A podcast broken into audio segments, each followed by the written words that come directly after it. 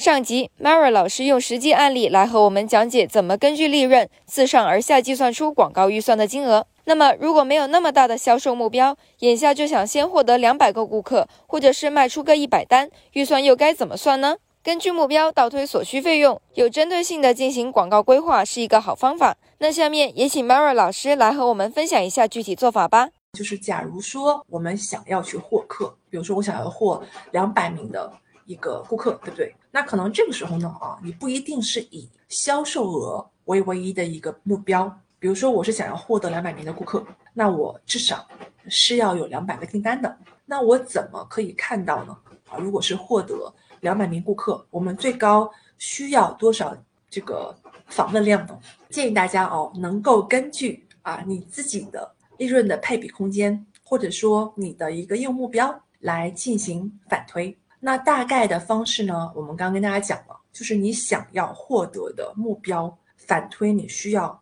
就是说相应的你的点击或者说你的流量的数量，那么你乘以你单次的平均的点击花费。你就可以得到你大概的一个花费的一个预算范围了，那或者说你的预算金额了。那这个呢，就是我们刚才讲的哦，自下而上的一个目标的预算的一个呃分配方法。好，我们来最后看一个实际的例子啊。假设啊，我们的广告的目标呢是获得两百个新的顾客，然后呢，这个顾客的平均的订单呢是根据我们我们这个账户啊过去的表现，比如说平均订单我大概是两百五十美金。是一个平均订单值，对吧？那我的预期的收入呢，大概呢就是两百五乘以两百，就是五万美金这样的一个预期的收入。那我希望达成我这样的一个目标呢，我的整个广告的这个投入呢，应该是多少钱呢？我们来看一下啊，广告投入这个产出比呢，啊是等于对吧？我们整体的整个的收入减掉广告的支出，再除以广告的支出的，这个很好理解，对吧？就等于说我花多少钱。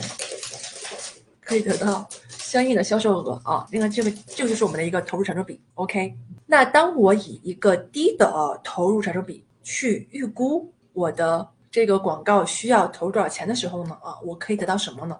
比如说啊，我用五万美金减掉我刚才投入的是两万美金的这样一个广告的预算，再除以啊我们总共的广告的支出是两万美金，我得到的这个投入产出比是百分之一百五，一百五。对吧？那如果说哦，我的就是可能花一百一百万美金啊，就可以得到这两百啊，就我就可以花一百五啊，就可以得到这两百个顾客了，对吧？那我也可以得到呢，我的这个投入产出比呢，呃，是百分之四百。所以呢，在这个情况之下呢，啊，就是说你整个的广告的预算啊和你的呃投入产出比呢，其实很大程度上呢是取决于你在广告活动上啊过去取得的一个转化情况。所以呢，这个时候呢，大家要记得，你这个广告花费的情况呢，不一定是一个绝对的。你最好是以你的，比如说单个产品，或者说是一个系列的产品放在一起来作为你参考的数据的标准，去反推啊，反推